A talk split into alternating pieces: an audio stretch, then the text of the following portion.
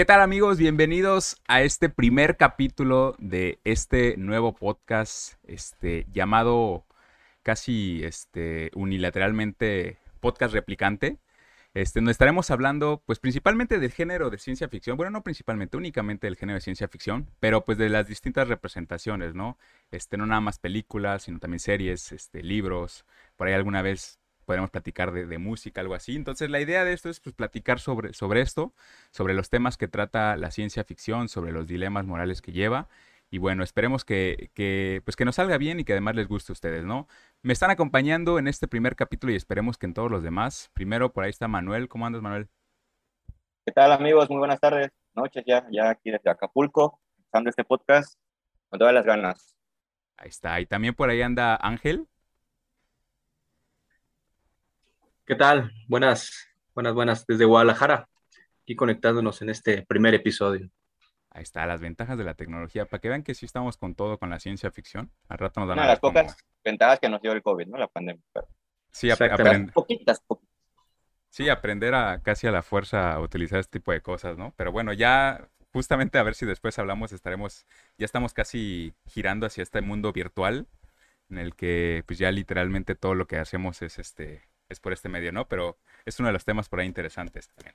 Pero bueno, vamos a arrancar justamente este, este primer capítulo, pues creo que con una de las películas más icónicas, me atrevo a decir, este, de, ciencia ficción. Y, además una que, por ahí tiene que ver directamente, obviamente, con el, con el nombre de este podcast. Entonces, seguramente ya sabrán que se trata de Blade Runner. Eh, la, la, película de 1982 salió, ya tiene 40 años, parece parece este no tan lejana, pero ya, ya, ya tiene sus años.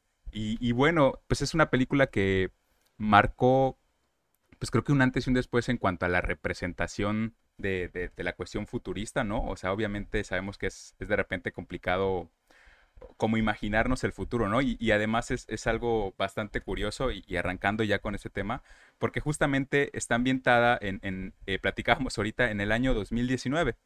Entonces e, e, es curioso como que verla y, ver cómo es, cómo es que pensaban que iba a ser este, eh, el, año 2019.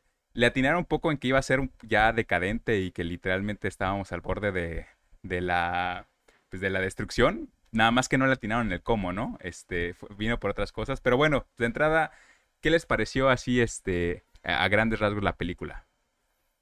Pues, eh, bueno, para iniciar yo, si me lo permite Ángel, eh, es de, eh, de entrada está en, de, las películas está en mi top 10, ¿no? de, las películas que más, más me gustan. Entonces yo creo que va a estar ahí por el número 7, 8. Entonces, como decía, eh, sí, sí, es, es, muy, muy icónica y digo, a mí realmente pues me gusta toda esa cultura, ¿no? Retro de los 80 y entonces esa forma de ver el, futuro en, en, ese tiempo, ¿no? Así muy, este, muy decadente, muy tóxico, muy sucio, incluso con tecnología todavía análoga, ¿no? Que ahorita este, los futuros los representamos con, ahorita con tecnología ya digital, ¿no? Incluso con cuestiones este, biométricas y todo eso, ¿no? Entonces, una cuestión muy característica de ese tiempo era imaginar el, futuro así, ¿no? Y entonces, a partir de ello, pues vimos otra, otro tipo de películas así futuristas, ¿no? Pero este, sí, es las películas icónicas que, que sí me, me encantan bastante. Y, este, y bueno, los temas ahí a resaltar, ¿no? Las, cuestiones eh, futuristas, con la cuestión de la inteligencia artificial, eh, es, es, muy, muy profunda, ¿no? Entonces, eh, digo, yo creo que aquí vamos a dar spoiler. Sí. sí, yo creo que, es importante. resaltar eso. Digo, además es un spoiler de, de, una película de hace 40 años, entonces ah, ya, ya no es tanto, pero sí es que qué bueno que recalcas eso, que platicaremos este, directamente sobre los temas y sobre todo ya daremos este como que vaya, todo lo que pasó. Entonces, si no la han visto, les recomiendo verla antes de, que estén escuchando este podcast y además le van a entender mucho más a todo. Pero sí. Y, bueno, en, en, ese sentido, eh, eh, la, con eh, las escenas, ¿no? Y sobre todo la, la, escena final del monólogo con, con Roy Batty, o sea, es, yo creo que es, es sublime, ¿no? ese, ese monólogo de como lágrimas en la lluvia, o sea, sí. es, fenomenal. Entonces, sí, es una película muy icónica que, que si a ti que te gusta el cine o, o te dice cinéfilo, es este, una, una película obligadísima, ¿no? Sí. Totalmente, ¿no? Digo, esperamos que, a ver si ahorita que estas grandes cadenas de cine que están como como trayendo los, los clásicos otra vez a, a, la pantalla grande, pues digo, mencionábamos ahorita, ¿no? Que es una película de 1982, sí. estamos ya a nada, ¿no? del 40 aniversario. ¿Y por qué no? dándoles la idea que, que regrese a, a, cines, ¿no? Esperemos que... estaría muy bueno. nada más que no te tomen tanto la idea, pero no lo agarre Disney, ¿no? No, no, no queremos remake, queremos que literalmente la, la película. Ajá, exacto, la misma película. creo que pasó apenas con, no sé con qué película, bueno, en el cine mexicano pasó creo que apenas con Amores Perros, ¿no? Que, la exhibieron en creo cine. Que sí. Sí, sí, sí. De hecho, es, algo relativamente común, sobre todo en, estos, como dice, como decía bien Ángel, ¿no? Cuando es, van a cumplir eh, un aniversario, digamos, importante. Este, y además, justo, justamente eso que decías de que a, pesar de todo sigue teniendo como que mucha relevancia y creo que incluso más ahorita porque e, es, es, es un poco raro pensar que, que, en ese tiempo, o sea, obviamente e, está basada, de entrada a decirlo, en, una novela de Philip K. Dick, ¿no? Que, que, es un maestro de ciencia ficción. Pero, y, y, y, es orientado con él, o sea, el hecho de que ya imaginaba esta, estos dilemas con las inteligencias artificiales, o sea, algo que nos parece ahorita tan relevante, entonces está bastante, bastante bien. Claro, es muy interesante, ¿no? Y, digo, este, eh, estamos diciendo que fue un parteaguas tal vez en, esa, de esa cultura ochentera de cómo se veía el futuro, pero también, este, y se me olvidó mencionar y hacerle una gran mención a este, la película de Stanley Kubrick de Odisea en el Espacio. Digo, esa también es, es muy, muy pero adelantada a su época, nada más para, para recalcar eso. Claro, y presentando, digo que en la actualidad ya lo podemos relacionar con muchas series, libros, el tema de los cazarrecompensas, ¿no? que se pone mucho en, eh, en, este, en esta película. Eh, y digo, principalmente también por el tema de, del protagonista, ¿no? Que desde, desde que lo ves dices, ah, creo que lo he visto en otra franquicia, ¿no? Sí. Y que fue prácticamente en ese año, pues dices, pues no lo tomaban muy en serio, ¿no? Como que era ese papel de, eh, sí, ese, este, esa persona que va por la vida sin importarle nada, pero creo que a partir de esta película también fue un parteaguas para el actor, ¿no? Para Harrison Ford. Eh, además, tengo una pregunta. Eh, ¿Por qué o por qué creen ustedes que el futuro en los años 80 lo veían muy así, muy, muy, muy, así, muy decadente, muy oscuro, muy, este, pues ya casi, casi al borde de la perdición, ¿no? O sea, ya pensábamos que iba a llegar el año 2010 y, puta, ya íbamos este, a, estar en, en guerra entre robots y humanos o, no sé, o, cosas así. Entonces, ¿por qué creen ustedes que tal vez se, se, pensaba mucho en ese futuro, ¿no? En cuestión cultural en los 80. Yo creo que tiene que ver con, al final de cuentas, recordemos que, que, en general el arte es mucho de corrientes, ¿no? Entonces, sí, sí, sí hubo una corriente eh, muy importante en esos tiempos de, del propio cyberpunk, cyberpunk perdón, ¿no? O sea, esta, esta visión este, como oscura, o sea, sobre, es, lo describiría así un, un, futuro oscuro. Eh, obviamente en la película en breve lo vemos, o sea, literalmente eh, reviéndola apenas, justamente decía, prácticamente no hay ninguna escena que pase en el día. O sea, parece que todo el tiempo, todo lo que pasa está en, está en la noche y, obviamente eso ayuda eh, con la cuestión de ver las luces neón, ¿no? Esta cuestión de, de la lluvia y de... Se, se siente como como incomodidad, a ver, sobre todo en las partes, por ejemplo, cuando va persiguiendo en la calle, porque literalmente no puede salir de un lado sin estar chocando con todos, o sea, parece como que todo, eh, todo está ahí, este... Hay un desorden visible, ¿no? Exacto, es, es, es un desorden. Y, bueno, no, no, sé si, este, bueno, no sé si Ángel tuvo la oportunidad de leer la novela, lo sé porque este, Gabriel sí, sí, lo, sí la leyó, la novela de Sueñan los androides con ovejas eléctricas. Sí en la que se basa la, película. Entonces, igual en el libro también es muy, muy, muy, incómodo, ¿no? El edificio donde vive esta, esta persona. En la película Sebastián y en el libro es Isidore. Sí. E, Isidore, ándale, e, ese personaje, el edificio en el que vive, o sea, ves la descripción del edificio y es, es totalmente repugnante, ¿no? Por, así decirlo, ¿no? Entonces, va, muy, va muy este, arropado, ¿no? Por decirlo, pues de la visión de, de Asimov prácticamente, ¿no? Sí. Y como, como bien dice, ¿no? Este, este hype incluso de, de, de esta visión es eh, cyberpunk, que digo, no a tal grado, pero pues unos años después, con Volver al Futuro, pues se veía también un, un futuro también medio distópico, ¿no? Ahí con, con problemas incluso ya cerca de, de la misma década, ¿no? Que, en la que se ve esta película. Yo creo que te habla de, eso, de que había una visión pesimista sobre el futuro. O sea, e, efectivamente todo lo que pasaba era ese futuro que vamos a ver es... Me imagino que, había ya, ya primeras cuestiones eso de sobrepoblación, de, la decadencia económica, obviamente. O sea, había una, una cuestión como que, pues ese futuro que no, no es tan fácil imaginar un futuro bueno, ¿no? Y, Entonces, ajá. Y bueno, a lo que iba, perdón, es que sí, yo creo que eh, respondiendo o autorrespondiéndome a esa pregunta, yo creo que también tiene mucho que ver a lo mejor con el contexto de la Guerra Fría, ¿no? Acordémonos que en ese, en ese tiempo pues estaba muy, muy latente esa, esa lucha hegemónica entre la Unión Soviética y los Estados Unidos. Entonces yo creo que eh, con la cuestión de la crisis de los misiles en Cuba y todas esas cuestiones, yo creo que veían a lo mejor un futuro no muy alentador, porque tal vez creían de que no, pues ya nos va a cargar la, la fregada Con, con, las bombas atómicas, ¿no? Y, ahí están haciendo pruebas en, en, todos lados y cada uno dice que, que ha tenido este, eh, intentos muy, muy exitosos, que son capaces de acabar con la humanidad, así tal cual, ¿no? Entonces yo creo que esa era una de las cuestiones, tal vez porque en, en, ese, en esa época sí se veía un futuro muy pesimista, además de que también yo, este, eh, a principios del 80 había también un, un, un boom muy, muy fuerte sobre la cuestión del cambio climático, el calentamiento global. Entonces también este, creo que en esos años el futuro tal vez no era muy alentador. Entonces yo creo que tal vez por eso eh, esta cuestión de la cultura del cine sí llevó este, muy, muy, muy a pie el, hecho de que el futuro tenía. Va a ser así, o sea, para ellos no hay más. De hecho, justo ahorita que comentabas eso, en la novela, por ejemplo, eh, eh, el ambiente, digamos, es que la Tierra está prácticamente diezmada, o sea, no hay tanta gente por una cuestión de, de, de residuos este, nucleares. Bueno, exactamente como radioactivos, ¿no? Entonces es algo que no se menciona eh, tanto en, en, el, en la película, pero en la novela sí, ese es como tú dices, todo el contexto de, de esa visión de que prácticamente lo que veían es que en cualquier momento uno de estos países iba a atacar y pues literalmente nos iba, nos iba a que, que, incluso en, en, la novela, ¿no?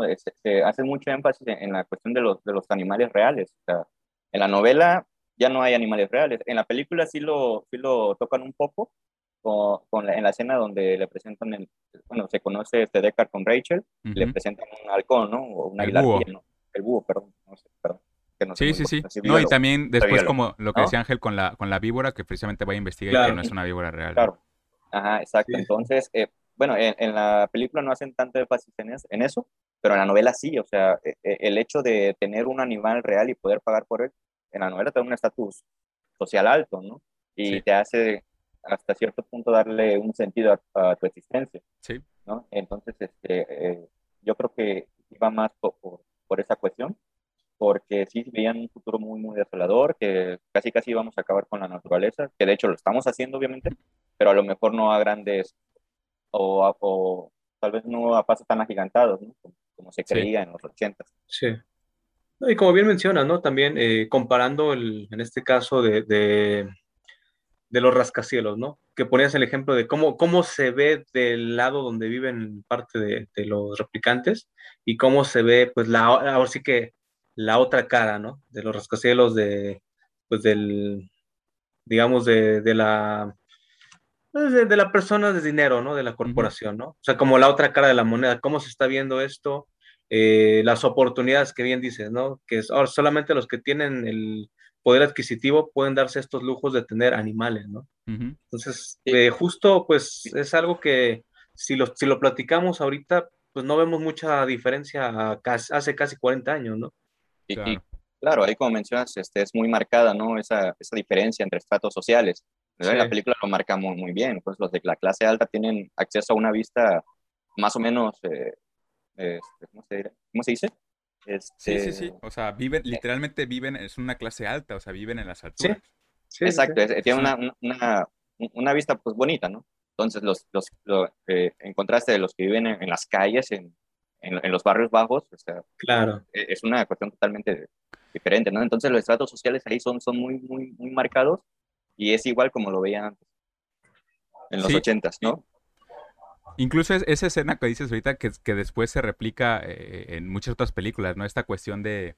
Recuerdo ahorita mucho el quinto elemento, o sea, donde igual como que todo pasa en, en, los aires y cuando llegas a la parte del suelo ya es literalmente un, una tierra sin nadie, abandonada. Un caos. en la película de Blade dos cuestiones como que me, recuerdan, ¿no? La primera es cuando está Deckard este, cuando va a ir al departamento de Sebastián, que llegan estos como, parecen como personas, pero le, quitan algo de su carro, o sea, parece como que una, no, no, no los consideran ya ni siquiera como como personas, como ladrones nada más, ¿no? Sino que hay una decadencia casi que se refleja en la parte física, ¿no? Y eso obviamente también lo representa el personaje de Sebastián, ¿no? Él, dice que está ahí, que, que, tiene un problema como tal genético, ¿no? Eso es algo que también se marca en la novela, o sea, esta cuestión de que ya no solo es una, es una diferencia económica, sino que ya pasa a ser una diferencia física de, de, de, cuestiones, o sea, lo que ves, eh, cuando vives todo el tiempo ya en esa marginación, casi casi te vuelves este, no sé, como monstruito de, de, que, ya no piensa tanto, ¿no? Este,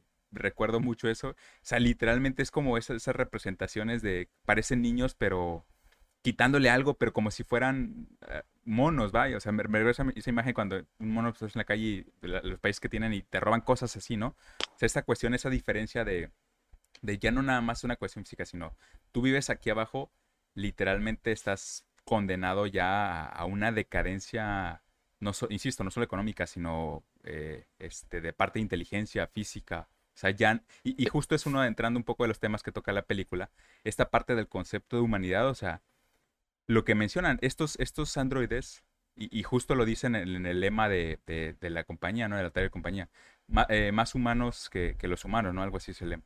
O sea, son, son, son seres más perfectos que en este caso que los que ya viven ahí.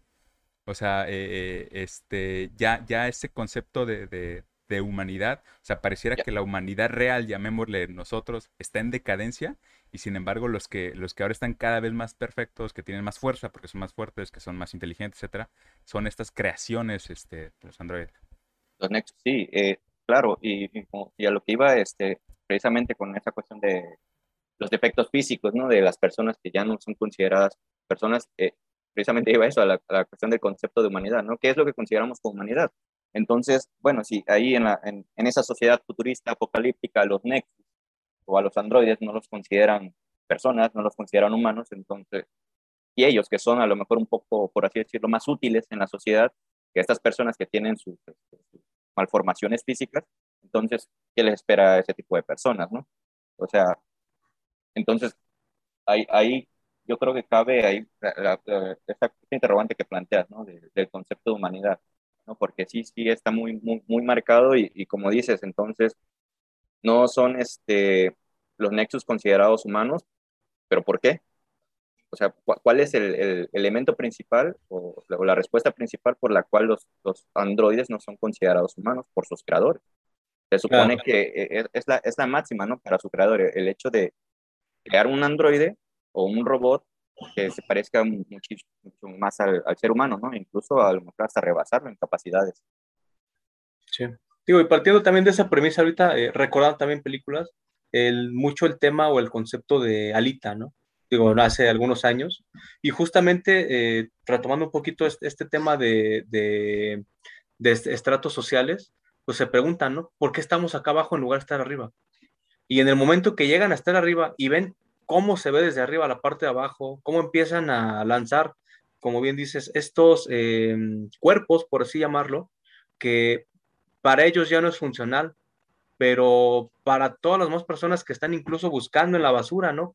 Que es parte de donde, nace o donde encuentran a Alita. Y aquí es un tema también muy importante y es Sí, y justamente dos temas ahí este, importantes creo que tocan. La primera, como dicen, esta parte de, de por qué no se consideran humanos, lo, lo, es, es, muy, este, digamos, remarcado incluso al inicio, cuando hacen la presentación de lo que son los Blade Runners, que son estos, estos policías o cazarrecompensas que cazan, justamente dicen esa parte, ¿no? Cuando hacen una ejecución, pero dicen, no, no son ejecuciones, son retiramientos, ¿no? Lo retiran. Entonces, precisamente esta cuestión también de cómo somos capaces de generar eh, nosotros mismos estos conceptos como para, para limpiarnos la culpa, ¿no? O sea, esa parte moral. Tan no los consideramos humanos que, que no es, no, no solo no es este, ilegal el, matarlos, o sea, el eliminarlos, sino que creamos un, concepto para que eso se suavice. O sea, los estamos retirando nada más, ¿no? Entonces, este, sí, justamente, e, e, estos androides, a pesar de que efectivamente son, son muy similares, lo dice ahí, prácticamente eh, son hasta, hasta la parte orgánica, ¿no? O sea, ni siquiera es como que sean robots, este, con, con, con, cuestiones así, o sea, son, son, son hasta cierto punto orgánicos, pero no son considerados. ¿Por qué? Porque obviamente están destinados a, una cuestión de, esclavitud. Ese es un tema muy importante que me gustaría tocar. Y el otro que también este, comentabas, Ángel, esta, esta cuestión del enfrentamiento con tu creador, ¿no? Que también es algo muy simbólico y creo que eso es algo que se nota mucho en la película. Hacen mucho este paralelismo entre el concepto de, la conciencia a partir de la conciencia de tu propia muerte, o sea, de tu propia eh, inexistencia, y, dos cosas que noté mucho, o sea, siempre lo comentan eh, en base, y, ya puede ser, perdón, un paralelismo con, nosotros. O sea, al final de cuentas, recuerdo la escena cuando, cuando pelea con León, uno de los, de los Nexus, que este precisamente le reclama, dice, tú no sabes lo que es ser esclavo, y le dice, tú no sabes lo que es tener una, una comezón que no te puede rascar, haciendo referencia a que él sabía que iba a morir. Y, yo inmediatamente puse a digo, pero es que claro que sabemos, o sea, nosotros precisamente como humanidad tenemos esa, esa cuestión de que sabemos que, somos, somos este, eh, que vaya, que nos vamos a morir. O sea, sí tenemos esa comezón que no nos podemos rascar. Obviamente hemos encontrado a través de la historia muchas cosas para tratar de eliminarla, pero siempre ese paralelismo. O sea, si bien ellos a lo mejor pueden decir, bueno, es que son nada más cuatro años, etcétera, pero al final de cuentas es lo mismo. O sea, esa misma, esa crisis de, saberte, mortal es algo que nosotros este, también enfrentamos, ¿no? Y, justo, nada más rápido con, respecto a eso mismo, la misma escena cuando al final Graf, este, el otro policía, le dice a, como que le implica precisamente que ya sabe lo de Rachel. Dice, bueno, lamento que ella no vaya a sobrevivir, pero y él hace una indicación. Dice, pero en realidad, ¿quién lo hace? O sea, literalmente nota esa parte de, bueno, ¿qué tan diferente es esta cuestión de ellos sabiéndose mortales con lo que nosotros tenemos como humanos?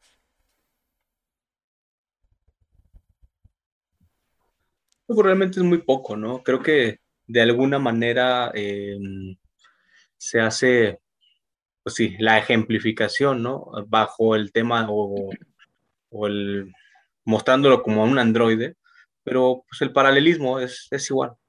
Estamos hablando de que no somos eternos, eh, tenemos una fecha de caducidad, en este caso una vida útil, y simplemente tenemos que hacer lo que tenemos que hacer o para lo que estamos, eh, pues sin decirlo de alguna manera, eh, destinados, pero simplemente tenemos un, ahora sí que un fin, ¿no? Y una vez que llegamos a esa parte, pues hasta ahí estaríamos llegando y es parte similar a lo que se está viendo en la película. Sí, y, claro, eh, pero bueno, al menos eh, eh, dentro de la sociedad en la que se remarca Blade Runner, los fines pues son, son diferentes, ¿no? Un, androide, un Nexus está destinado a una, digamos, una sociedad mercantil, ¿no? Creo que todavía logro identificar que ahí se mueve todavía una economía de mercado, entonces es, por eso es que duran tan, poco tiempo, a lo mejor unos cuatro o cinco años, no, no, recuerdo bien el Cuatro años, sí. A cuatro años, perdón. Entonces, este, están dentro de esa cuestión de obsolescencia programada. Pero, Entonces, eh, su, fin, su fin es ese, ¿no? Su fin, o sea, para que son creados. Eh, en esta cuestión, los, los humanos, se supone que somos creados para preservar la especie, según para vivir y placer y amar y todas esas chingaderas, ¿no? Es que pero justo eso. son, pero, ajá, pero nada más termino. Sí, sí, dale, dale. Son fines muy, muy, muy diferentes, ¿no? Que ahora, que ¿qué nos hace pensar que nosotros sí tenemos derecho a eso y ellos no? Esa es otra cuestión muy distinta, pero los fines son muy, muy específicos. Sí, iba a decir justo eso porque justo ese dato que decía Ángel precisamente comentaba, tenemos una vida útil y una vida, ese, ese, ese concepto de vida útil parece más un concepto mercantil. Claro tenemos una vida útil de ir y trabajar, y, eso lo podemos ver en todas las partes de la sociedad, ¿no? O sea, eh, llega un momento en el que ya no eres útil para esta sociedad, ¿no? Eh, y, ya no, ya no representas nada, ¿no? Entonces, por eso, por eso toda esta cuestión del, del paradigma, y esa cosa que dices, claro que tienen un, fin, ¿no? Este, un objetivo. Ellos, tú, ellos pueden decir de manera concreta, yo fui creado, por ejemplo, en el caso de, de Bati, que es básicamente un soldado, este, yo fui creado para esto, para, para pelear. En el caso de, la otra chava, Pris, dicen ahí, es un androide de placer, o sea, literalmente, o sea, tienen un fin específico, claro, pero en realidad eso lo vemos nosotros desde afuera.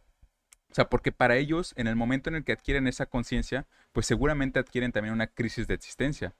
O sea, claro, fui creado para esto, pero ¿qué me, o sea, ¿por qué? ¿Quién? A lo mejor para ellos es mucho más directo la, parte de ir y, poder enfrentarlo con nuestro creador. Pero al final de cuentas son, son cosas que también nosotros como humanidad tenemos, ¿no? O sea, hemos constantemente estando en búsqueda y, hemos generado eh, esta serie de creadores tratando de buscar una respuesta a eso. ¿No? Tratando de buscar una respuesta para qué fuimos creados. Y, a lo mejor eh, una parte de una religión te puede decir que fuiste creado para otra cosa. Eh, si lo ves del ambiente mercantil, pues fuiste creado para, para este, generar mercancías. O sea, sí, sí hay cosas que nos lo dicen. Y sin embargo, no es algo como que dijeras, ah, bueno, fui creado, aunque alguien te dijera, como en el caso de ellos de los Nexus, sabes que tú fuiste creado nada más para soldado. Pues una vez que tú generas conciencia, tampoco es como que te quedes con eso, de que, ah, bueno, pues ni modo. No, claro, o sea, es precisamente uno de los temas que trata el, la película. O sea, cuando, cuando ellos generan esa parte de su conciencia es cuando se, digamos que se cuestionan toda esa parte de su existencia. Por más que para ellos sea una existencia clara y que tenga un fin específico, realmente no, les, no, puedes esperar, como nosotros no, no, hemos sido capaces a través de los años de, de, ser, de, digamos, de estar en paz con nuestra propia existencia, seguimos buscando razones y motivos, etcétera, pues no puedes esperar que ellos también eh, sean en paz con eso y digan, ah, bueno, tienes razón, nada más nací para pelear, entonces pues voy a pelear y cuando se acabe mi vida útil, pues ya. No, digo, nada más me refería a que tienen fines muy específicos, ¿no? Eh, como dices, de la humanidad a lo largo de, de su historia, aquí en este planeta, pues eh, ha, intentado buscar esa respuesta, ya sea ante, dioses, ante un solo Dios, ante, lo que él piensa que eh, han sido sus creadores o su creador. Entonces, pero no hay una, un confrontamiento directo entre, o no lo ha habido entre la humanidad y ese tal Dios o esos tales dioses. Un creador, en, cambio, en, en, la película, pues hay un encuentro directo entre el Nexus Roy y, y su creador. Ah, esto es, eh, eh, a él sí le pueden dar una respuesta mucho más específica. Claro. Ahora, que yo esté igual de acuerdo con eso, no, nada más digo, es un hecho, los fines están, son muy, muy específicos, ¿no?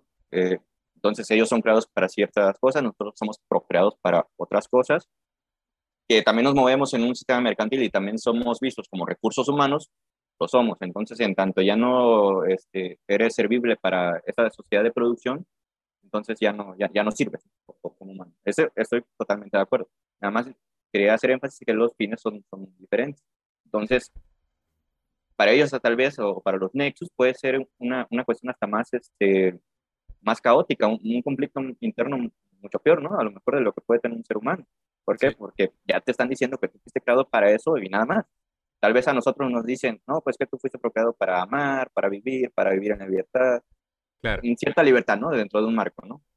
Es muy ambiguo, entonces. Sí, pero no, como dices, la respuesta que nosotros tenemos es muy ambigua, pero la de ellos es muy directa. Exacto. ¿no? Entonces, eso les puede causar conflictos mucho peores de los que tenemos nosotros. Es parte de lo que se puede ver de alguna manera como esa, esa actividad, esos pensamientos programados, ¿no? Por ahí se ve algún tema como de un sueño medio raro que dices, oye, pero pues se supone que no, se supone que sí. Entonces, eh, parte de, esto mismo que se está este, planteando, ¿no? Eh, ¿A qué fin, o en este, en este caso los nexos, con qué fin estamos, ¿no? ¿Para qué, ¿Para qué estamos programados? ¿O para qué estamos encaminados? Mencionaban, por ejemplo, el tema de, de Sora, ¿no? Ella estaba y desde luego, ¿dónde la encuentran? Eh, ella tenía un, un, uso de, pues en, el, en, el, en el lugar, ¿no? En el, en el bar o en el... En el, ajá, exacto, donde, donde estaba, ¿no? Entonces, eh, si nos dedicamos, si nos enfocamos tal cual a esa actividad, pues sí, tienen su, su fin, su vida útil y como lo mencionamos, ¿no? Eh, se reemplaza y se sigue eh, atendiendo ese, ese fin. Sí, y, y, justamente creo que podemos entrar en, en, esa otra parte, en ese otro tema de cuál es nuestra responsabilidad ya, y eso lo creo que es un tema bastante actual, cuál es nuestra responsabilidad ahora con nuestras creaciones. ¿no? Porque al final de cuentas, como dices, como dices Manuel, o sea, eh, él sí pudo haber una confrontación con un creador directo, le dice, ¿no? Tú me creaste, tú, eh, en algún momento también este Sebastián le dice, él hizo tu cerebro. Entonces, esta cuestión de, la responsabilidad, ¿por qué lo digo? Porque efectivamente ahorita eh, platicábamos también, este, hay, hay muchas ya empresas que están un poco enfocadas en eso, em, vemos a cada rato eh, lo de Boston Dynamics, que ponen robots a brincar en todos lados, hay muchos intentos de inteligencia artificial, o sea, hay muchas cosas intentando eso y siempre lo que se intenta es tratar de llegar a lo más cercano a lo que es el, humano, ¿no? O sea, lo vemos. Este, también ahorita se me olvida el robot este que, que es ya una persona, ¿no? Que habla, no recuerda cómo se llama, que ha tenido conferencias en la, ONU. Que tiene la que tiene nacionalidad saudí. Esa, esa, mera. Y entonces lo que voy es que eh, los creamos con esa, con, con, con, una cuestión casi egoísta de intentar que sean mejor, este, mejor, no mejores, y, lo más similar a nosotros, sin pensar en, en, en eso, en la funcionalidad. Eh, lo, lo, voy a poner a lo mejor un ejemplo como que, que, que, me ponga a pensar y un poco eh, en otro ámbito, pero por ejemplo, a mí que me gusta un poco de los videojuegos. Entonces, tú te pones a pensar en cualquier juego, un juego de, de guerra, por ejemplo, ¿no? Y, y, y, tú te pones a ver, ah, lo, lo, que tú buscas cuando, cuando compras un videojuego es que se vea más real, que la persona casi, casi sienta el dolor, que puedas ver este, cómo llora cuando, no sé, cuando atacan a sus amigos, ¿no? Y entonces dices, ¿cuándo? O sea, tú como consumidor dices, ah, mientras más real se ve, es mejor. ¿Y qué va a pasar cuando llegue un punto en el que digamos, ah, ok, imagínate crear un videojuego, por ponerlo en el que sí puedas generar una conciencia para, para verlo sufrir, o sea, porque para ti tú lo que estás buscando es que esa, esa, que se vea real, que se siente real, pero no te estás poniendo a pensar en que, pues mientras más real implicará, pues conciencia, o sea, en algún momento crearás una persona literalmente, como en este caso los Nexus, un soldado para que literalmente vaya y, este, y, y, sufra la guerra, o, un este Nexus de placer para que pues, simplemente dé placer, pero no, no, nunca se ponen a pensar como que, bueno, lo que quieres es que se parezcan más a los, a los humanos, sí, pero entonces se convierte casi en una explotación, ¿no? Y volvemos a lo mismo de esta generación de esta cuestión de si no los consideramos humanos. O sea, entonces eh, hay, tenemos un, hay normas que, deberían aplicar a nosotros, o sea, si nosotros los creamos tenemos una completa libertad sobre, sobre su, su existencia. Hay una, hay una cuestión ahí moral de que deberíamos preocuparnos por eso o, o siempre los vamos a ver como, pues son robots, o sea, no son, no son organismos vivos. Entonces, aunque tengan sentimientos, pues a nosotros que nos importa, ¿no? Sí, es una, una cuestión moral, ¿no? Eh, digo, que a lo largo de la historia las cuestiones éticas o las cuestiones morales ya después se trasladan a cuestiones ya legales. Claro. Entonces, este, e, e, es, muy distinto. Eh, pero sí, eh, sería más una, una, cuestión moral, pero bueno, también para verlo del tema de, de humanidad de, de, hace rato, este, yo me refería a, a, los fines específicos de cada uno, ¿no? Entonces, decía que el fin específico de, en ese caso de los androides, ya, ya era muy demarcado y eso les podría generar un conflicto, un conflicto interno, ¿no? Entonces, ¿qué dicen ellos? Entonces, no me consideran un humano, no me consideran este, eh, parte de la humanidad, parte de la, de la civilización, nada más solo un recurso. Entonces, lo que nos muestran al final de la película, en esta cuestión de Roy Batty este, salvando, a, salvando a Deckard, perdonándole la vida casi, casi, es de que, bueno, es que a pesar de que nosotros los consideramos eh, no humanos, ellos pueden tener un mayor grado de humanidad que, nosotros mismos. ¿no? Entonces es como una reivindicación que ellos hacen. Entonces en lugar de, que este Nexus Roy se eh, aluda a una cuestión de venganza, siente compasión por la otra persona. Entonces yo creo que tal vez es consciente de que Deckard estaba haciendo en sí pues su trabajo. Mm. ¿no? A lo mejor es, es presa, de, su propio, de su propio trabajo, de, de lo que lo obligan a hacer. Entonces, nada más para acabar con esa cuestión del, tema de, la humanidad, eh, sí creo que dentro de la película hay una reivindicación por parte de los Nexus, entonces es lo que nos hace plantear, entonces, ¿qué, nos hace realmente humanos?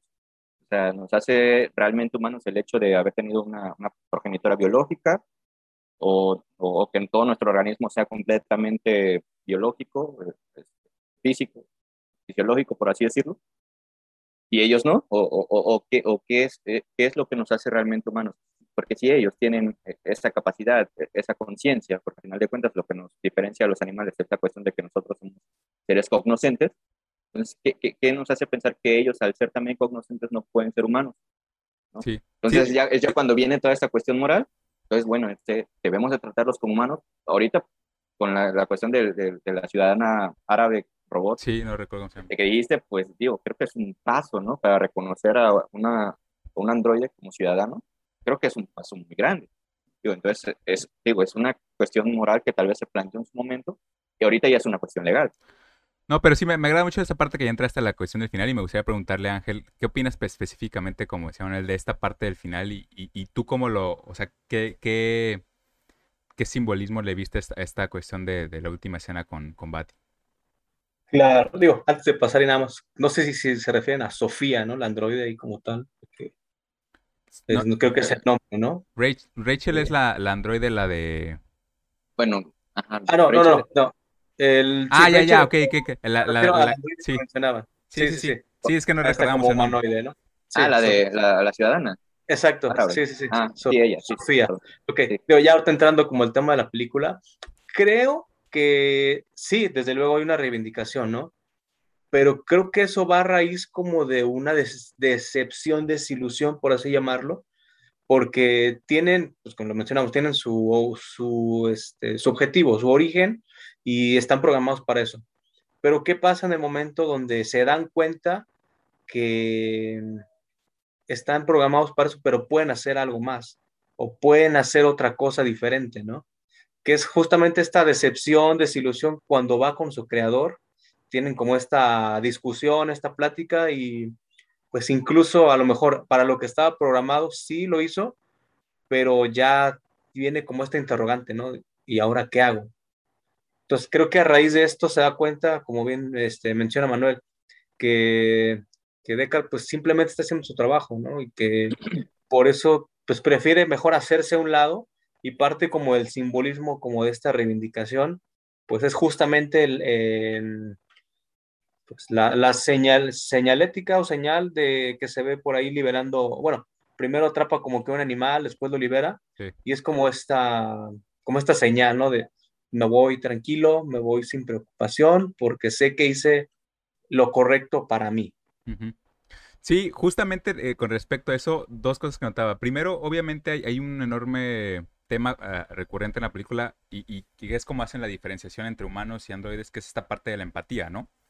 Que se supone que los androides no pueden generar empatía, incluso, incluso el, hay un test, de hecho. El Kampf, ¿no? Que es cuando les hacen preguntas, este, como para ver sus niveles de empatía, ¿no? Y entonces ese es como que el diferenciador. Y sin embargo, precisamente en esa escena final, y es algo que, que también noté mucho cuando iba, o sea, cuando, cuando primero llega Bati y, ve que, este Deckard mató a, a, Pris, entonces obviamente tiene una reacción y, cuando empieza esta, esta lucha, cuando, cuando están eh, ambos en, en, paredes diferentes contrarias, le pregunta, y es algo que noté mucho, dice, ah, o sea, se, dice, se supone que tú eras el bueno, que tú eres el bueno, o sea, a ver, muéstrame. Y entonces me puse a pensar eh, esta cuestión de, pues, tiene razón, porque hasta el final de cuentas, hasta ese momento, Deckard no ha mostrado nada de empatía. O sea, él literalmente ha ido y ha matado a los amigos de Bati, ¿no? O sea, él, él fue y, este, y eliminó, o sea, como, como retiró, como es la palabra, pues a Leon, a Sora, a Pris. Y, y, también noté que incluso el que mostraba cierta empatía era precisamente Bati. O sea, al principio cuando, cuando este, le cuenta a Leon sobre que mataron a Sora, bueno, no le cuenta, pero lo estaba viendo, cuando le cuenta, perdona, a, a Pris que mataron a Leon, él dice, ya nada más somos dos y se nota como que esa, o sea, como ese pesar. Y después, obviamente, cuando mata a Pris, o sea, durante la película, él es el que muestra empatía.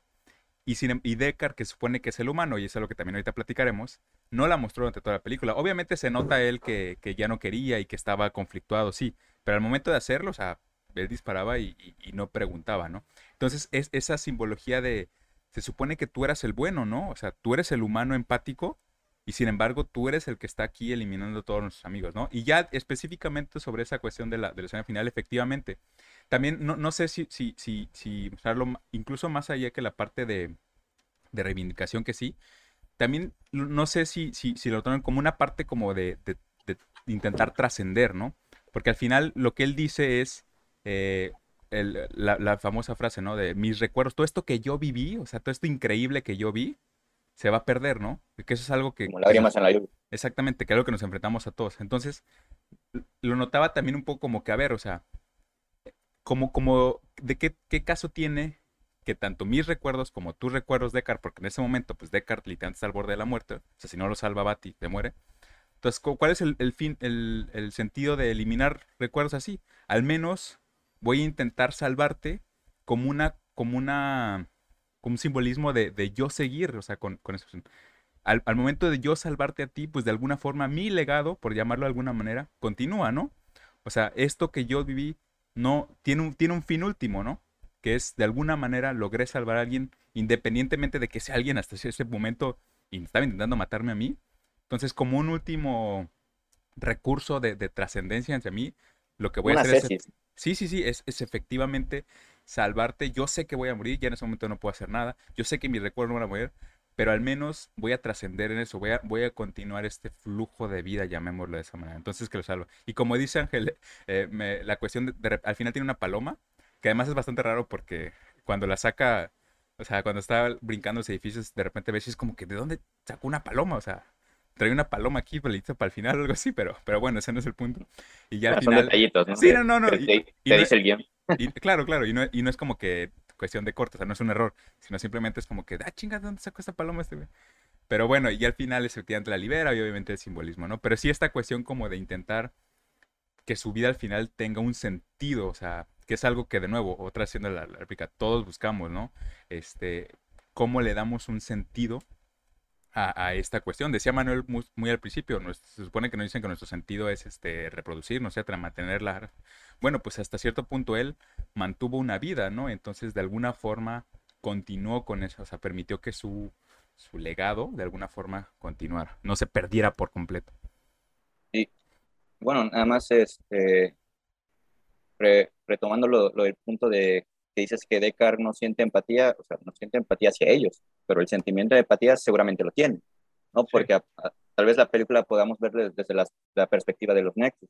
Entonces, eh, a lo largo de la historia eh, siempre ha habido este, una clase opresora y oprimida, ¿no? Entonces, eh, entonces la clase opresora no, no ha sentido empatía hacia la clase oprimida, pero eso no quiere decir que no tengan empatía.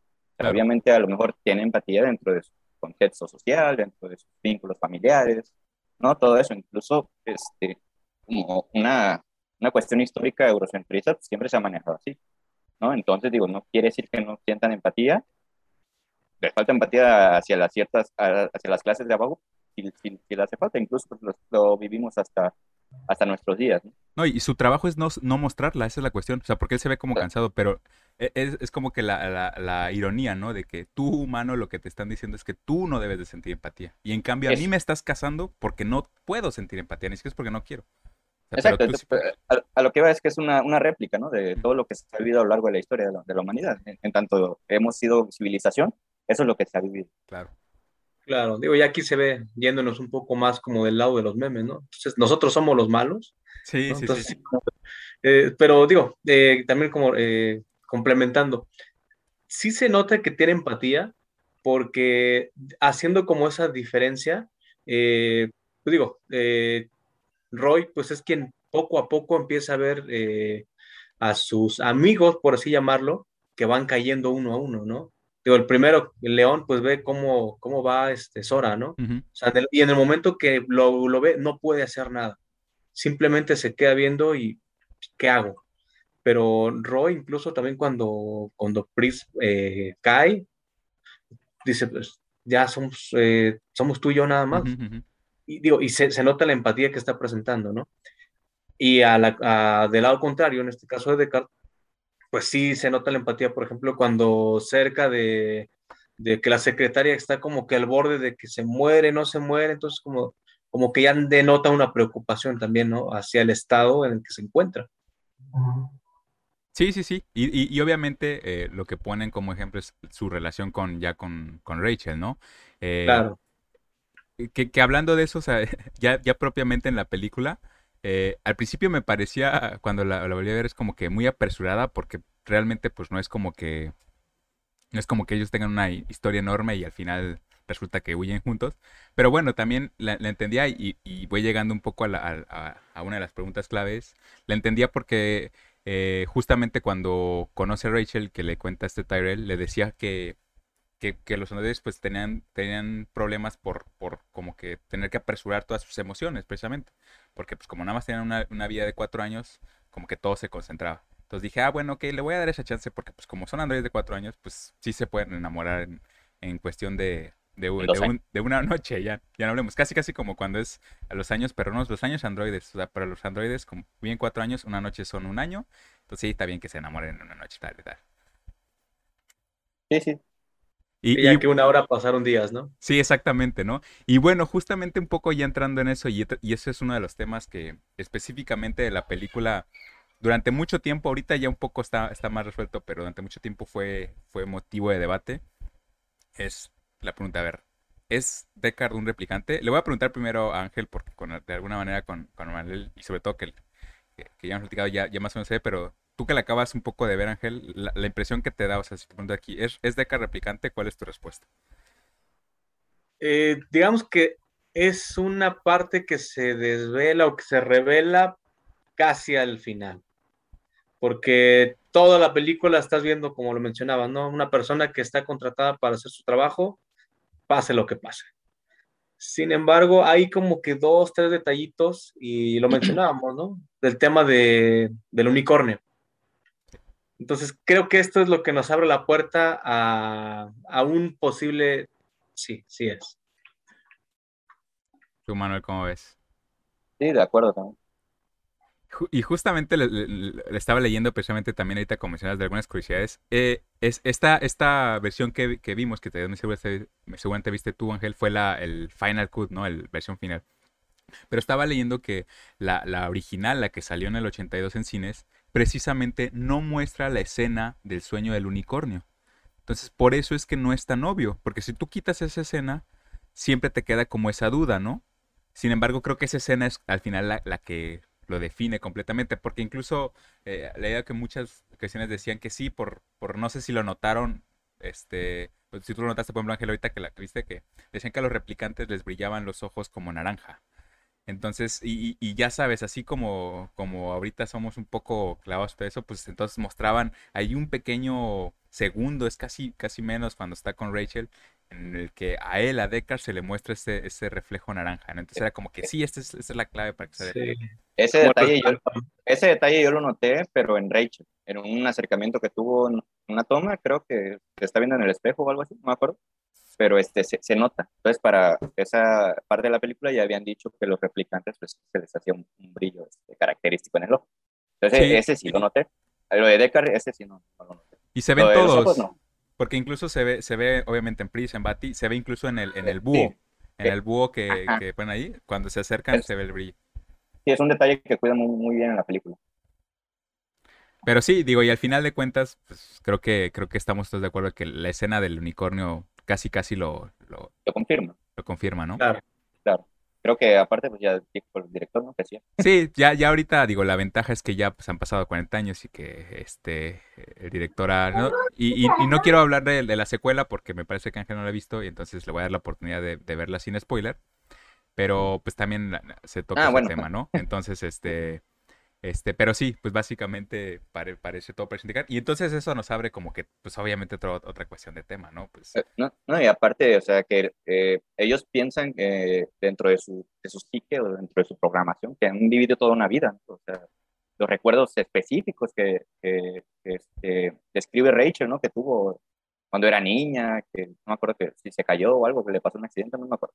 Sí, sí, sí. Pero esos recuerdos muy específicos que, que les ponen, ¿no? Entonces te hace cuestionarte, ¿no? Entonces, ¿qué, es lo que soy realmente? ¿no?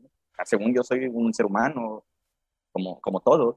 Entonces ya de repente te das cuenta de que no lo eres. y, y, y, no te digo, esa cuestión de que, es que te implantaron recuerdos y, te programaron para que tú recordaras todo eso de una vida de, no sé, 30 años, cuando apenas llevas a lo mejor dos días de creado, ¿no?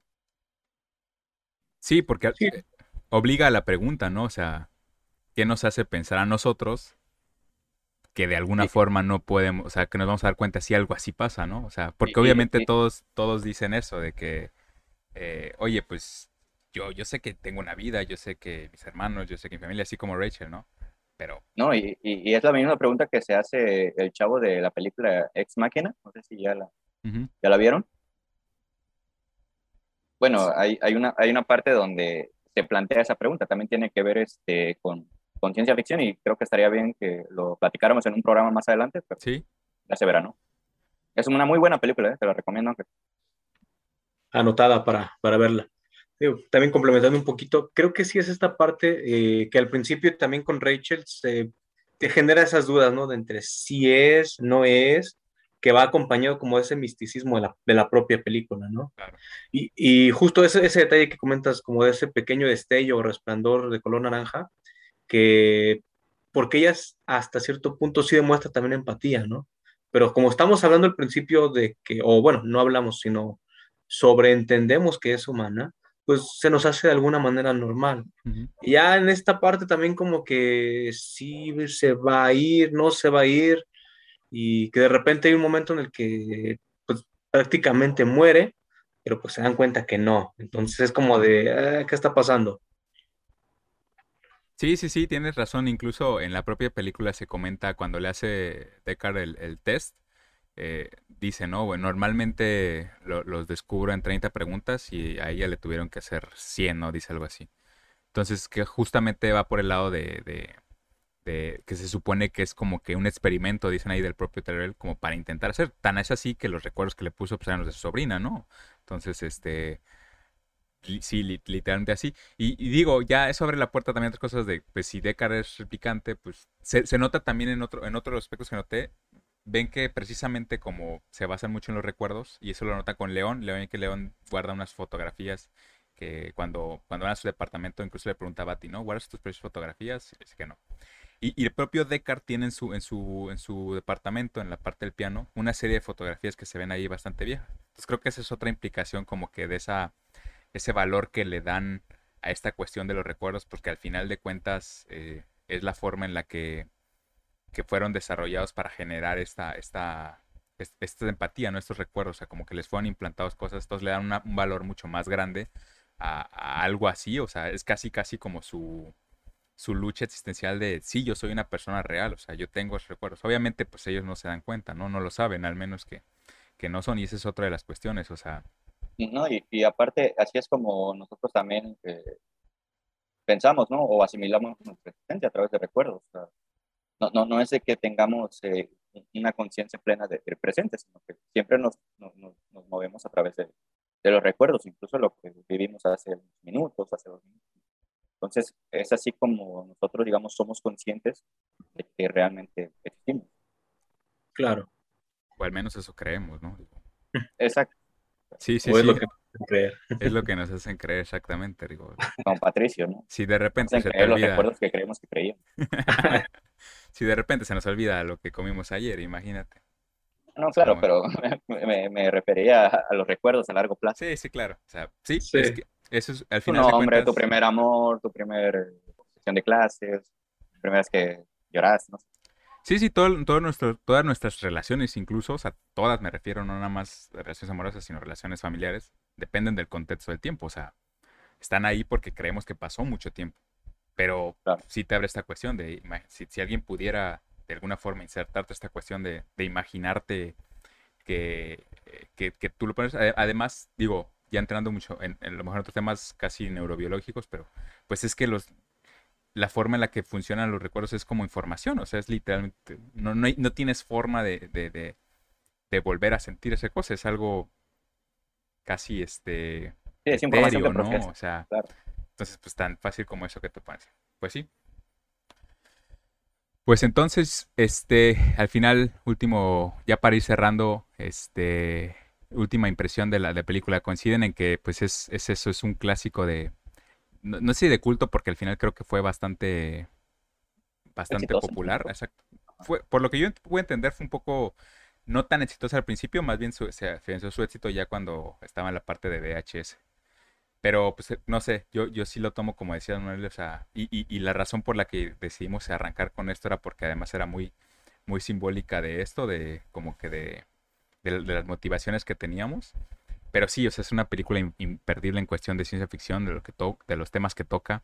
Del, sobre todo lo hablábamos al principio de esta, de la, de la parte visual, o sea, es algo que a mí me sigue, me sigue impresionando. Incluso también un poco la parte de auditiva, o sea, no, no tanto en la música porque no tiene tanta, pero hay, hay muchos como que sonidos este, que ponen ahí. Música de fondo. Música virtual y como sonidos virtuales, o sea, eh, ciertas cosas cuando está poniendo la, la, la eh, foto y, la grande, etcétera. No, incluso la, la, la música final post créditos con, con sintetizador, que lo realizan, es un clásico, es un clásico. Así no sé si recuerden el sonidito, pero es, es, bastante clásico si lo escuchan. Sí, sí, sí. Recuerdo. Sí, sí, yo, yo concuerdo, ¿eh? yo creo que sí es un clásico, y digo, si ahorita me permiten ahí como como eh, explicarles un poco, el, digo, lo acabo de ver hace este, cuestión de horas. Sí. realmente, a veces hay películas que no, no tengo como oportunidad de ver. Y digo, ahí me, me, este, me voy a, este, pues a revelar un poco, ¿no? Este, como fan de Harrison Ford, pues creo que es una película que, que tenía pendiente de ver, ¿no? Y que, digo, ya la vi y pues, agradezco también la recomendación, ¿no?